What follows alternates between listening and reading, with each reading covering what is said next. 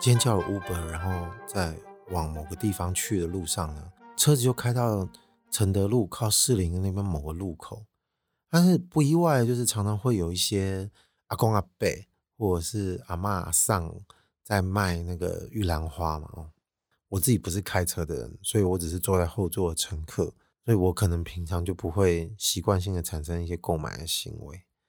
多多少少，我是比较属于那种。十次里面大概会有五次到六次会摇下车窗跟他买的人，但当然一方面也会觉得这个危险啊，这种方式不好。但你当然还是会有一些其他的想法，想说，哎，我给他赞助一下。但今天在成都路上面，就我我看到一个我以往从没看过的一种兜售模式或技巧，就是红灯停在那边的时候呢，我就听到从远处传来一个很有规律的声音，就是哦的，哦 no，哦 no，哦 no，哦 no。嗯嗯的那种声音，但是我从很远处听到的时候，我本来还以为说这是谁的那个倒车雷达声音，还是说这是什么喇叭声音，还是说这是什么有规律的机器的声音？我没有办法很清楚的辨别，因为像你知道，有些有些卡车或货车它雷达的时候，就会叮叮叮叮叮叮，就是一些很奇怪的声响。那时候我认为，呃，是不是也是类似这种东西？因为那时候低头看手机，我只是耳朵听到了。然后外面这个声音就慢慢的靠近我，我就抬头了，然后我才发现呢，哦，原来是一个卖玉兰花阿伯。我看到他的同时，我大概就听清楚他在说什么，却原来他在说买不买不买不买不，意思是要不要要不要的意思，买不买不，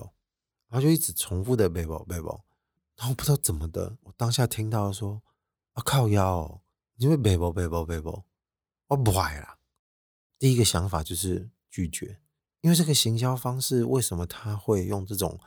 逼问的方法一直靠近你，而且从远处就一直听到“背包背包背包”，那种感觉好像是一个阴魂不散的人一直在后面逼着你，要你干嘛干嘛。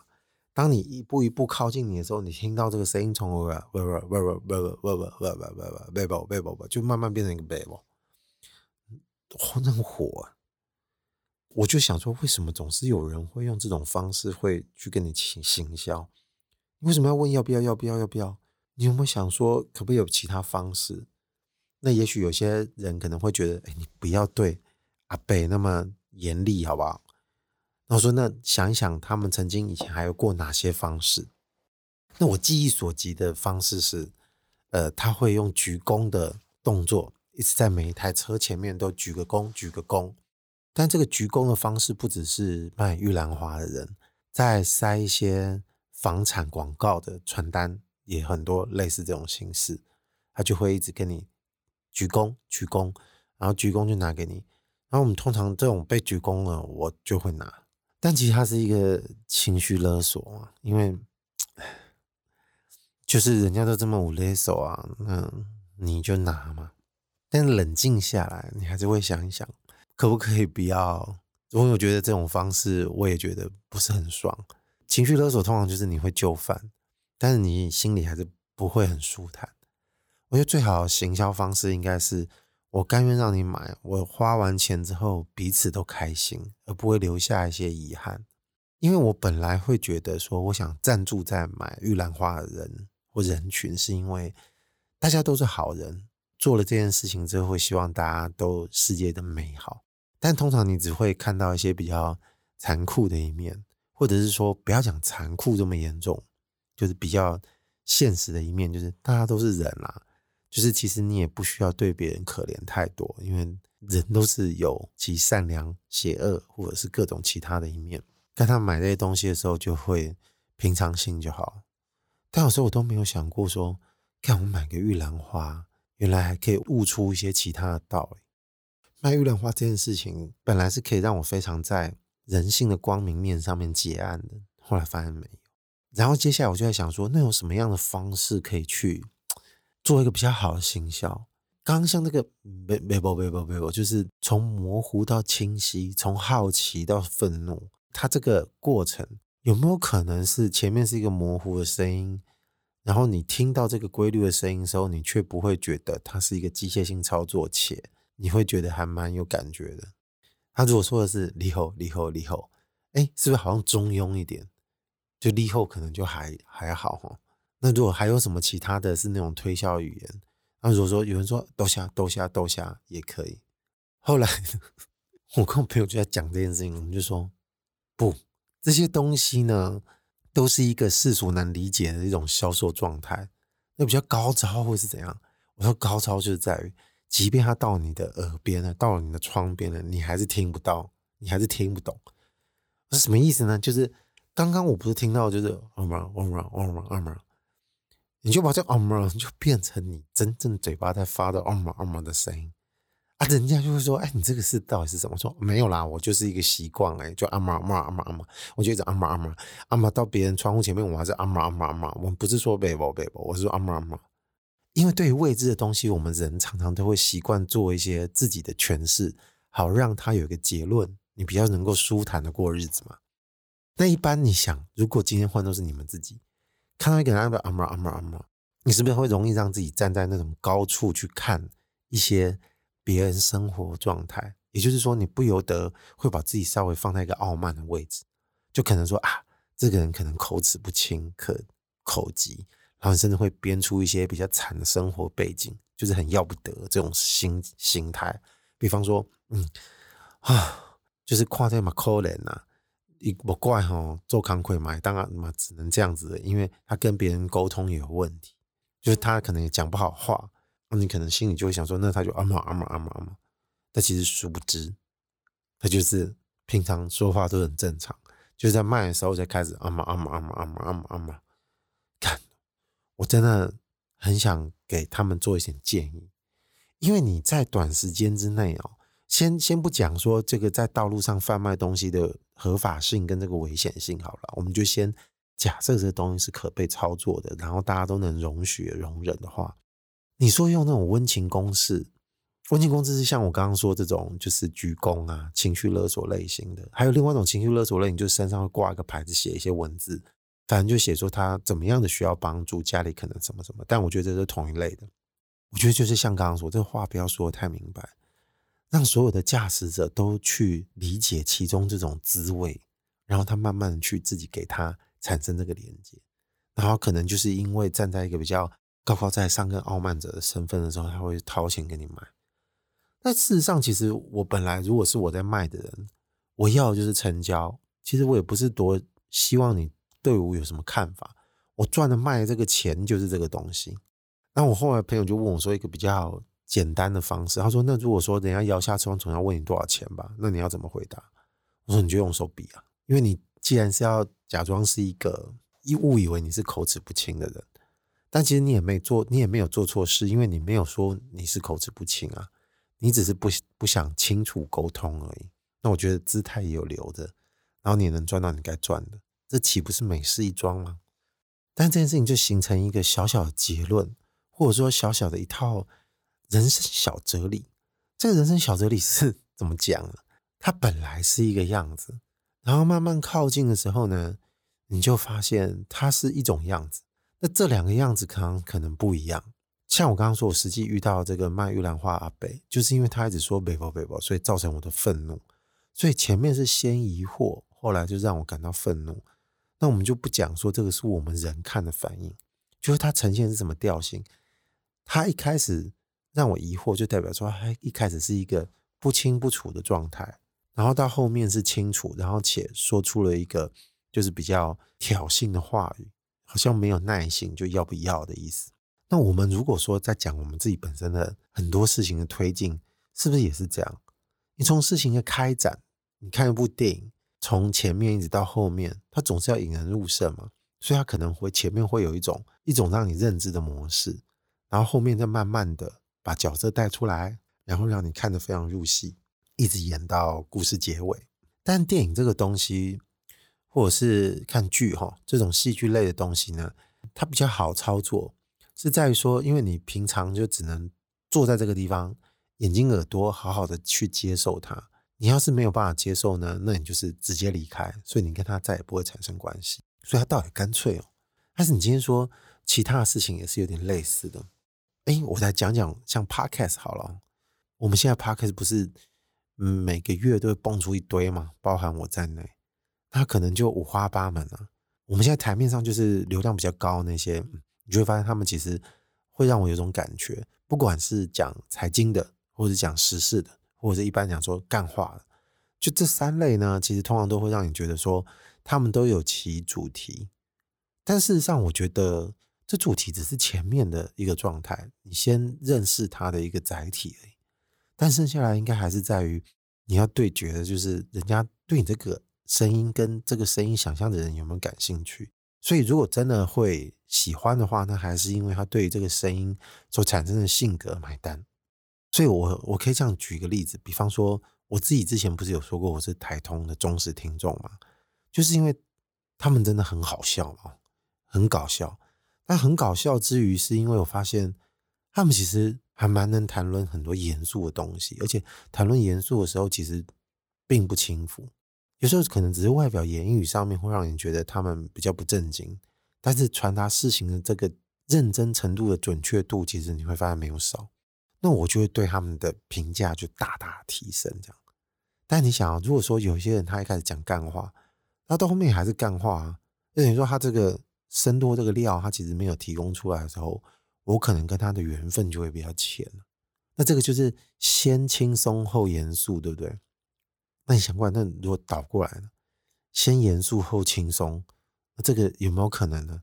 如果说是以 Podcast 来说的时候。我自己可能私自判断，就会认为说他的胜算会比较小，因为可能一开始觉得严肃的时候，我身为听众，我可能认为我就是因为想听一些严肃的东西，所以我才听你说话。但后来我发现，原来你这个好像有熊伤啊。但是我先在此先把这个轻松定义的再稍微轻浮一点好了，就是。这个轻松不只是指说态度上面不会让人家觉得咄咄逼人的这种轻松，而是在说严肃性到后面，其实他发现他的本质蕴藏的是一个干话啊，这样讲可能会比较精准一点。如果前面其实是严肃，后面才发现是干话，那我可能真的会离开，因为就像我刚刚说的，我前面如果真的是因为想要听你讲严肃的事情，那就麻烦你帮我严肃到底，你不要给我到最后发现是一个空洞的东西。你偶尔适度一些幽默，我觉得可能还可以操作得了。我想起我高中的时候有一个化学老师，其实从高二带到高三两年都是给他带化学，但是我不知怎么的，好像到快要毕业的时候才发现这个化学老师他其实人很幽默，但是他之前呢蛮凶的，而且对我们也不苟言笑，然后讲话也很严肃。上课呢，说一就是一，但是也许有可能他就是化学老师，所以他才知道怎么样的威力比较强，知道吗？一直快要到我们三下的时候，才突然发现这个老师超赞的，他真的超搞笑。就是原来他这个人的个性是有这个部分，但是真的之前都不知道。那也许有可能他藏了很久，他说差不多是要让你们喜欢我的时候，所以他才让这个事情蹦出来。啊，大概是像什么样子呢？他平常都是蛮凶的，就讲一些很严肃的化学算式啊，这些微博，平常上课都在讲，有没有？对不对？就是很凶这样子。有一次，他就拿了那个化学的模型，我们也知道什么分子结构什么的，因为在听的人也许不可能百分之百都是以前当初二类组的学生，哎，不叫二类组，现在好像不叫二类组了。我喜欢捞啊，拍谁？总之，他就拿了一个一个分子结构给我们看。这个如果是用放大来看，这个分子的结构形成的关系，它是像一个皇冠一样，它是排成一个环的。那以前学校常常就是准备这种模型让人家去理解嘛，哦，要不然就是解剖模型啊，微博哎。那那次老师就带这个来给我们看，然后我们就看看，他说：“哎，你看这个像不像皇冠呢？”就说着说着，他就把这个戴到他头上，然后他戴到头上那一刹那，同学们。他就私下低头议论，看他在干嘛？看他竟然把他戴到头上，他到底是他到底是想怎样啊？然后大家说：“你们看，现在像不像皇冠？”然后再把它拿下来，然后他就有人第一个发声就噗噗出来，那他呢也就没什么事，他就是继续好像没听到一样。但从那一刻开始，下课之后十分钟，大家就开始在讨论说：“干，他刚刚太酷了吧？”或者是有人说他刚刚太好笑了，他竟然这样，因为他跟他之前的这个人设的形象差异有点太大。但是你又觉得很合理，因为他没有笑，他把这个皇冠戴到自己头上的时候呢，这个行为好像在他的认知是自然的也不过的事情。他说：“我的头也不是什么值钱的东西，戴一下就会死啊。”但是。我们看人会觉得这个他妈的也太违和，后来就不知怎么的，慢慢的在其他的课程上面就发现呢，他某一些面慢慢的好像因为戴了皇冠那一次，也许他也察觉到了学生对于他做那个动作一些反应，他可能也觉得说不用太严了，然后就慢慢的把某些比较幽默的一面释放出来，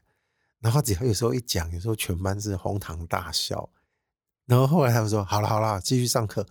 他自己可能也 觉得这个 成果还蛮好的，就是让大家可以没想到达到这么好的效果。但是我以前从来没有想过，就是上他的化学课会那么 enjoy，就到后面才会发现还蛮期待他来看他又会说什么这样。所以说这个老师的评价在我内心中，就是从高二开始一直到高三，他达到一个顶峰，就觉得嗯，这老师干没白很酷。然后你就想说，那这个跟刚刚我们前面在讲 Podcast 这种是不是有点不同？那我们是不是应该分析一下为什么会这样？可能哦，我认为，因为 Podcast 这种东西，以听众而言，我觉得它是一个全然主动的事情。但是我不想听，我就离开了，就我不欠你什么嘛，哦，反正你也不知道我离开你，就不像那个卖玉兰花或什么的，就是如果我当面给你拒绝的话，刚刚有当帮他拍谁，或者对你无视或什么样子。但是如果说 Podcast 是无所谓啊，反正我就是不买你的单，你也不要勉强我，实在是觉得没有欠什么东西。然后呢，再加上就是我本来之前已经给你一个机会了，我以为你是这种，就麻烦你给我一个跟我本来预期是差不多的东西，你不要让我到最后发现是一个我不想要的，除非你给我更惊喜。但是通常你会主动想要接触严肃的东西，那代表你本身就对这个有认同。要不然，一般大家只想要轻松的被对待的时候，我不可能被你硬塞一些严肃的东西嘛。那反过来讲，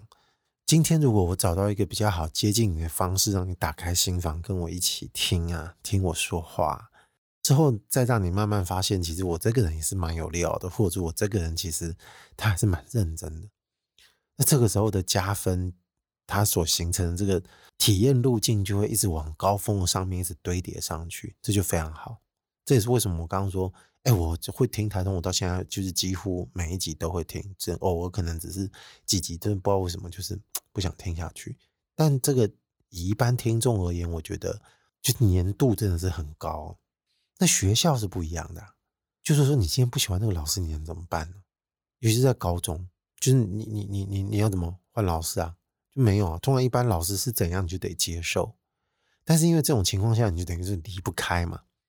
那就跟我刚刚说你在看电影一样，要么你就得做成本更高的付出，比方说离开戏院，或者不直接把影片关掉，然后你不知道你接下来时间要干嘛，或者就是你就是直接休学，再看你有没有机会转学，或者是再等一年遇到别的老师，但这代价都很高。但一般而言，它都不会是一个选项。所以你会决定你继续跟他长相厮守下去。所以在一个绝望状态下面，突然看到一丝曙光的时候，你就会觉得哇，这是一个多么棒的事情。但是当然了，我觉得我们以前那个化学老师哦，他要是真正在我们现在这个媒体发达时代跟网络发达时代，他要是被邀到节目上去讲解一些化学，我觉得他绝对还是很有效果。也就是说，我觉得他并不是因为这个很大的落差会让你对他这个人评价太高。摆在一个我们通常觉得幽默的标准上面，我觉得他还是非常具有实力的人。我觉得他是一个硬底子的老师。那这么说下来，我觉得就有一个感想，也就是说，如果你今天要去行销自己，或者是说你想要行销某件东西的时候，你可能还是要去注意到这件事情的层次差别在哪。然后你会发现，我们今天在讲这个东西，就看你也好意思讲行销，你又不是专业人才。当然，我不是专业啊，我就是一个路人。我从路人的 一个角度上面去归纳出我认为应该会有的感想，至少我就敢打包票，这是一个非常诚实的建议跟非常诚实的体验。像我现在就真的觉得卖玉兰花的阿伯真的希望，因为他不大可能会听 podcast 吧？但我这样认定是不是也是一种傲慢呢？好了，拍摄就阿伯，你那是今天有听到网络上芳邻的公贼哦，你不妨试试，就是阿妈阿妈阿妈阿妈，好不？你你这样试试看。那我们再把这个我们刚刚说，如果它是一个可以被讨论的模型，它代表什么样的意义？就代表前面其实它是一个模糊状态，引起你好奇，然后这个好奇其实它最后自己并不做解释。它只是加强了它的存在感，因为它靠近你，声音更大，然后让你看得更清楚。他只是把这个展示做得更具体、更到位，然后把这个解释权呢就交给被感受的人。那其实你大概猜得到，因为这个场景还是有一些前提：卖玉兰花，然后在路边兜售这个东西，然后还有就是说我可能是一个中老年人的形象的话，其实它本身已经不是那么中性了。已经被大家置入为一个说，他是需要一个被关怀、被注意的一个普遍认知。也就是说，你大家要靠什么东西临门一脚，让人家做这个销售决策呢？那大概就是你要让他回归到我们每个人愿意赞助别人的初心。也就是我当初我都会想说，我想要赞助你一下。我那个时候可能不会管我的车子是不是真的需要这个香味，但是我当然相信有一群人是他不会被这个打动，他要的呢就是。要不要这个香味而已？但如果说真要讲这个香味，那确实是比较有点危险啊，因为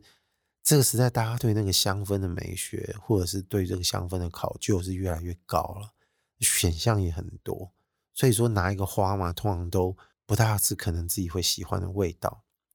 所以你要杀出一条血路，所以你就不可能再用味用香味去对决，你又不是做佛系生意的，对不对？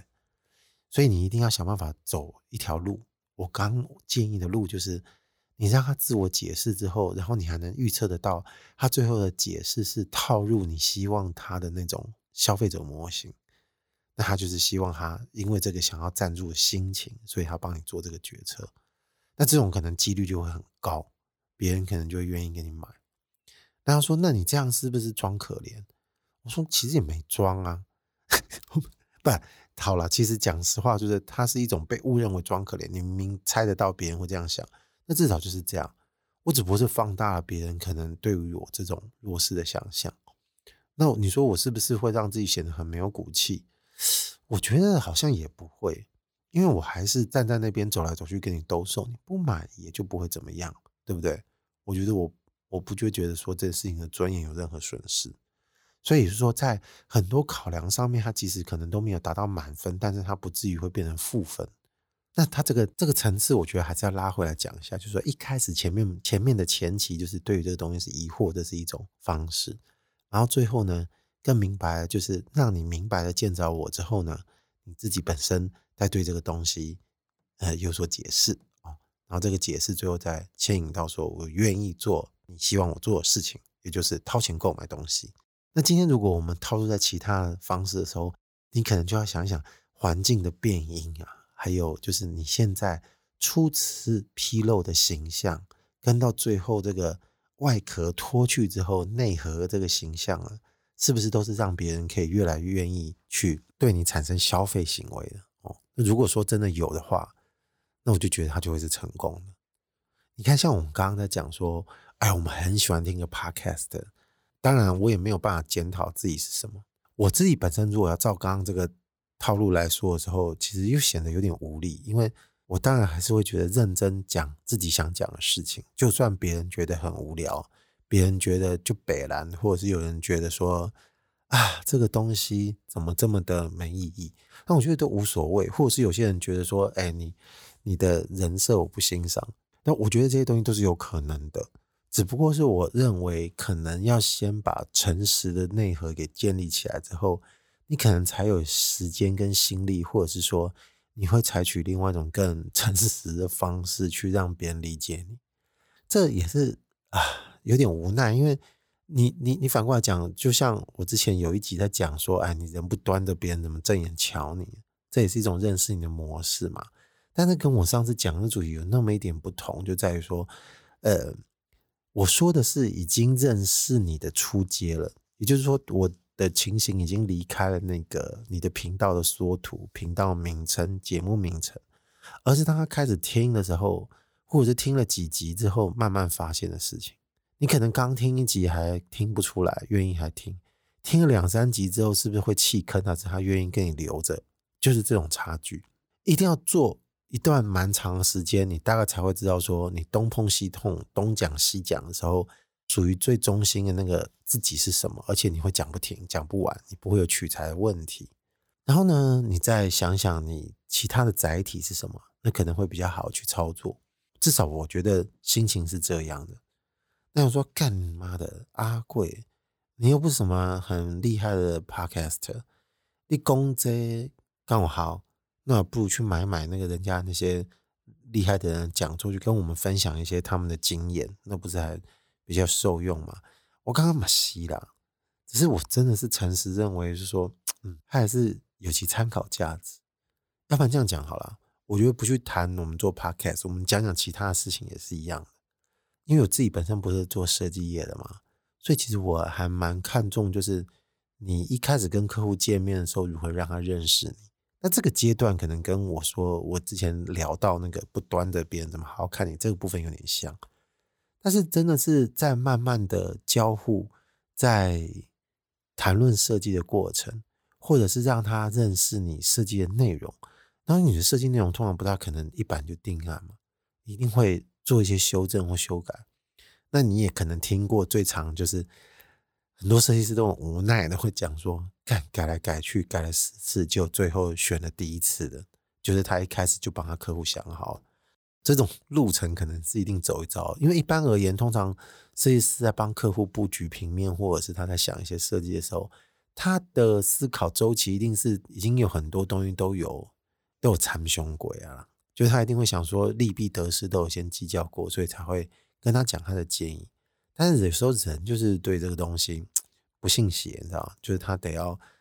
觉得这个为什么不能这样做，然后就遭遇了一个新问题。那那能不能这样改？那通常设计师就会陪着客户一起走这一遭，最后走回原点。那也不是说百分之百，但这种情形是真的几率是挺高的。那是不是一开始呢就不要去做到位的东西，就让他开始改嘛？然后最后就产生结论，那说不定会比较比较轻松一点。但我说想说，哎，这样想就不对了。因为第一，如果你要这样呈现的话，那是不是会让别人也觉得你不够专业嘞，对不对？或者是别人觉得你不够用心，你怎么给了我一个平面问题很多的布局？